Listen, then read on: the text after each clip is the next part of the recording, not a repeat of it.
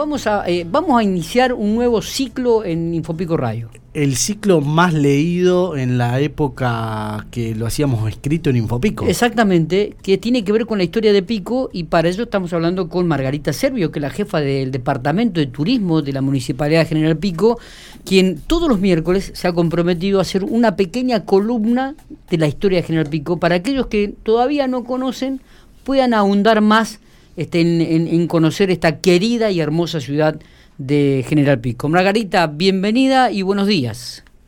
Buenos días, buenos días a la audiencia ahora. Qué linda, qué linda esta oportunidad. Eh, no, lindo para nosotros. Ayer te llamaba, te, te tiré la idea, enseguida te enganchaste, te gustó y dijiste vamos a arrancar. Así que bueno, hoy vamos a tener esta primera columna que luego la, la volcaremos en, el sitio de Infopico, por supuesto, Margarita.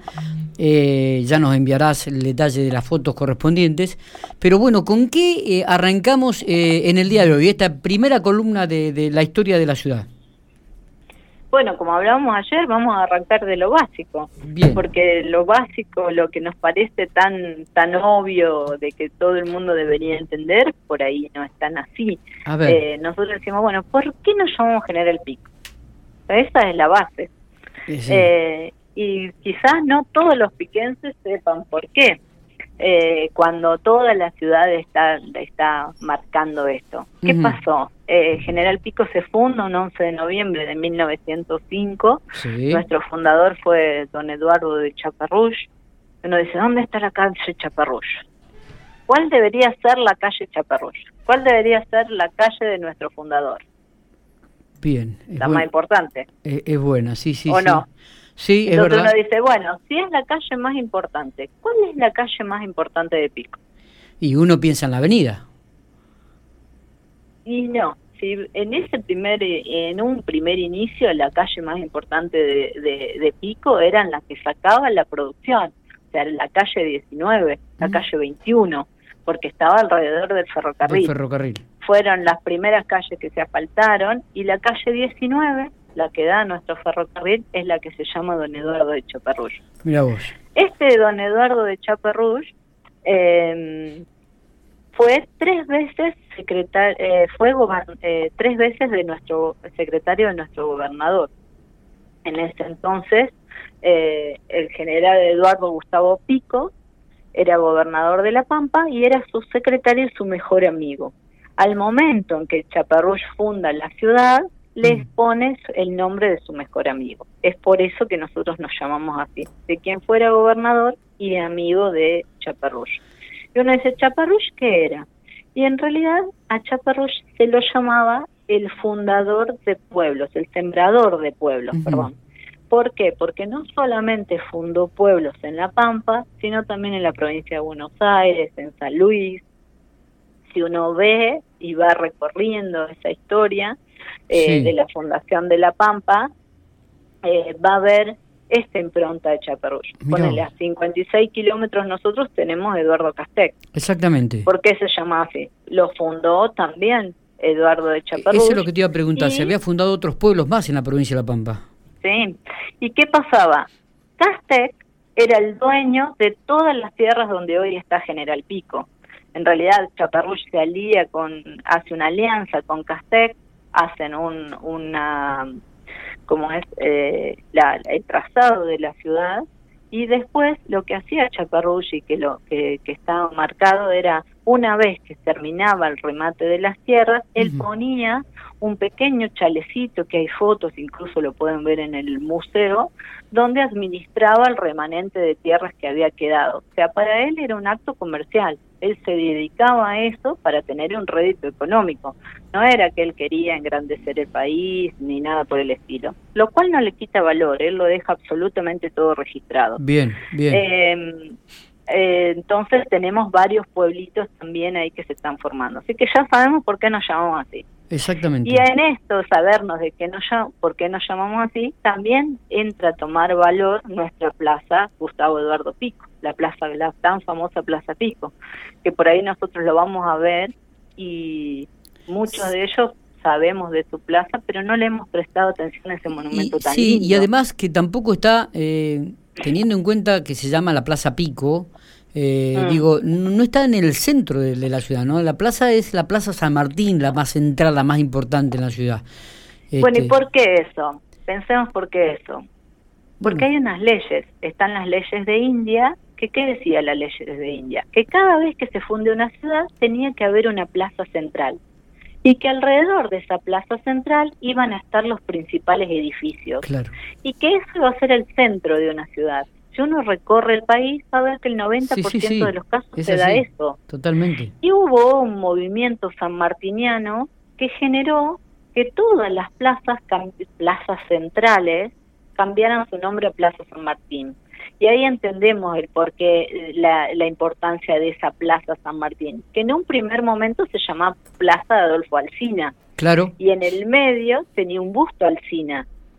Después de todo este movimiento, se cambia Plaza San Martín y se emplaza el San Martín en, en, la plaza. Eh, con todo, hay eso de la Plaza San Martín puede ser toda una charla entera, pero es toda una explicación. Lo vamos, la vamos a tener en la próxima. La vamos a tener en la que próxima. La próxima podría ser esa. Sí. Pero bueno, hay unas leyes, unas leyes de India que dice ya, que hay una plaza central y que ahí van a estar los principales edificios. ¿Qué cuáles son? La iglesia, La la, municipalidad, la el Banco Nación, la policía. Uno va a Santa Rosa y dice, voy al centro. ¿A dónde va? Sí, a la Plaza plaza. San Martín. Y ahí ¿Qué hay alrededor de la plaza? lo que me estás nombrando.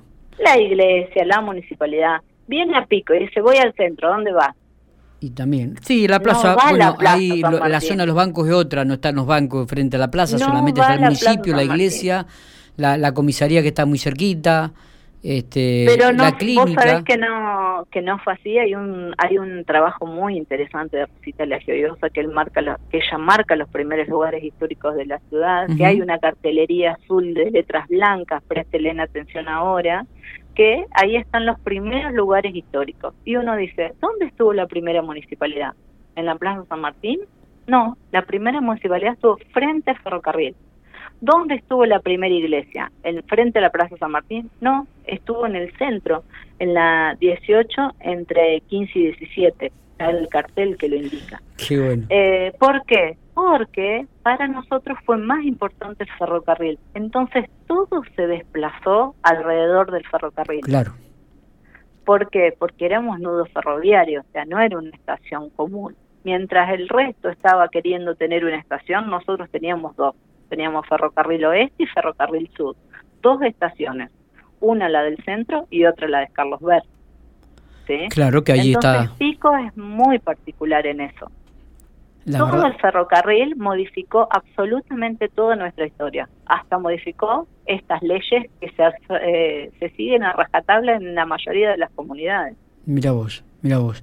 Este, Margarita, eh, cerramos con el tema de la Plaza Pico, Eduardo Pico. Sí. Me decías que Plaza también... Eduardo Pico. Sí, Eh, era esto que te decía. En realidad, vos me preguntabas que qué raro que no sea eh, la central, siendo Claro. que es el nombre de nuestro fundador. Pero la raíz es esa, que había una plaza central que se llamó primero Adolfo Alsina eh, y después se cambia a Plaza San Martín, que si vos ves en la mayoría del país vos decís voy a la Plaza San Martín y es la plaza más importante.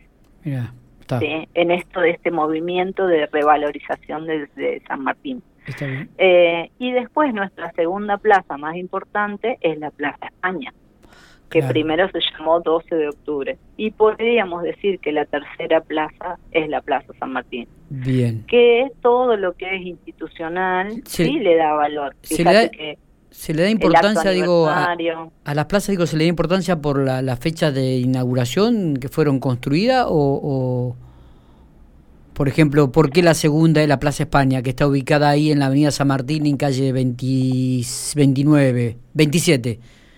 En realidad debería de haber, esa fue una de las primeras plazas de Bien. Pico, la, la Plaza España, eh, que primero se llamó, como te decía 12 hoy, de 12 octubre. de octubre, y que debería de haber sido una de las más importantes por todo el movimiento que hubo del ferrocarril en esa zona. Si vos ves la creación de la ciudad, eh, esa debería de haber sido una plaza importante. Si vos ves la, la, la vegetación de, de esa plaza, te das cuenta de la antigüedad que tiene esa plaza. Sí, sí. El grosor de las plantas, ni siquiera tenés que leer la fecha. Eh, te, te, vas a dar cuenta de eso. Y tiene una impronta más que interesante. Sí, la zona en sí tiene una impronta interesante, ¿no? Con algunos chalets también tipo inglés que hay en, algunos lugares de calle 16, eh, calle 14, realmente una zona muy, muy, muy, muy linda que estaba muy identificada con el ferrocarril, como vos decís. Y bueno, nosotros, eh, yo siempre, siempre les digo cuando salimos a hacer los circuitos históricos, les digo, simplemente con ver la construcción uno sabe qué, qué comunidad vivía y no nos olvidemos que nosotros somos una comunidad de inmigrantes. Entonces había zonas. Entonces si uno recorre el centro va a ver que mayormente eran italianos y españoles. ¿Por qué? Por el estilo de construcción. ¿Cómo construían? Sobre la línea de la vereda. No vamos a ver el jardincito que vamos a ver detrás de la vía que era inglés. Claro. ¿Sí? Claro, Entonces vamos a ver que están sobre la línea de la vereda con un eje de simetría, o sea que las casas del centro presten atención cuando vayan, las antiguas. Si las cortamos a la mitad, de un lado y del otro son iguales. O sea, de un lado de una ventana, del otro lado de una ventana. Eran puertas de dos hojas, o sea que la puerta de entrada era media hoja para un lado, media hoja para el otro. Eh, tienen un eje de simetría, están muy decoradas sobre la línea de la vereda Normalmente tenían una la galería y esa galería escurría el agua y tienen los aljibes. Hoy todavía podemos ver un aljibe en el centro, está. donde estaban los consultorios regionales. Eh, pueden ir ahí que está al lado de, de la tienda Javier. La tienda Javier justamente respeta esto que te estoy contando ahora. Y si prestan atención, vamos a ver todo eso en ese centro. Mayormente italianos y españoles. Si nos vamos atrás de la vía, vamos a ver esa, esa impronta inglesa, del inglés que venía con el ferrocarril. Vamos a ver el famoso chalet de los ingleses, que hoy es Bellas Artes, donde ahí no vemos que está sobre la línea de la vereda. Vemos construcciones con grandes jardines, con techos a dos aguas. ¿Para qué querían techos a dos aguas en la pampa donde no tenían nieve? Claro. ¿Sí? Pero cada, cada comunidad maneja su impronta. Vamos a ver el barrio de los árabes. Eh, cada uno por eso digo, hay que emprender a mirar esa ciudad, aprender a leerla. Eh, este, este tema de los barrios y de su impronta vamos a tenerla en otra charla. Eh. Me, parece que podemos cerrar eh, con lo básico que vos dijiste, el por qué nos llamamos este General Pico, lo de la plaza, y, me parece que nos quedamos con ese detalle, porque son tantas cosas que nos tiras, Margarita, que por ahí este, es una picardía que, que, se pierda, ¿no? Así que nos quedamos con la por ahí lo que digo es que está bueno esto de ir enlazando los por qué en esta primera aproximación y empezar a mirar esa ciudad a través de entenderla. Y bueno, y en este día a día que, que nos estás dando la oportunidad de, de, tener, decir, bueno, centrarnos en eso. Pero fíjate en este pequeño recorrido que hicimos, todos los por qué que estamos entendiendo. ¿Por qué nos llamamos así? ¿Por qué la calle Chaparrulla es así? ¿Por qué fue una, esas calles fueron unas de las primeras que, que fueron asfaltadas? Eh, ¿Por qué el centro se desplazó? ¿Por qué nosotros piquense no decimos vamos al centro y no vamos a, la plaza? Claro, exactamente. ¿Por qué todos estos actos estos actos públicos se hacen en la Plaza Pico? Eh, y bueno, y ahí empezamos a entender y creo que en ese entender uno empieza a mirar la ciudad de una manera distinta. Uno empieza a quererlo de una manera distinta. Totalmente. Y quiere saber un poquito más.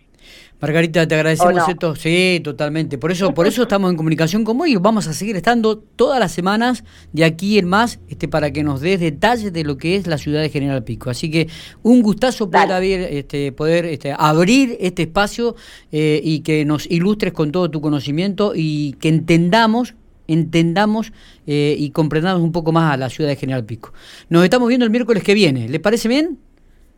Nos vemos el miércoles y ya vamos a un lugar puntual, pero que sea esto, un descubrir, un entender de ese lugar. Perfecto. Porque todo tiene un porqué, o sea, no, no, no es caprichoso. Y todos esos porqués nos forman a nosotros como, como ciudadanos, como piquenses. Eh, y ahí empezamos a entender nuestras, por qué somos distintos. Yo siempre digo, el piquense es distinto pero de origen ya es distinto. Margarita, abrazo grande, nos estamos viendo. Bueno, gracias, gracias por llamarme. No, por y favor. Gracias por tenernos en cuenta y nos vemos el miércoles. Nos vemos el miércoles, sí, señor.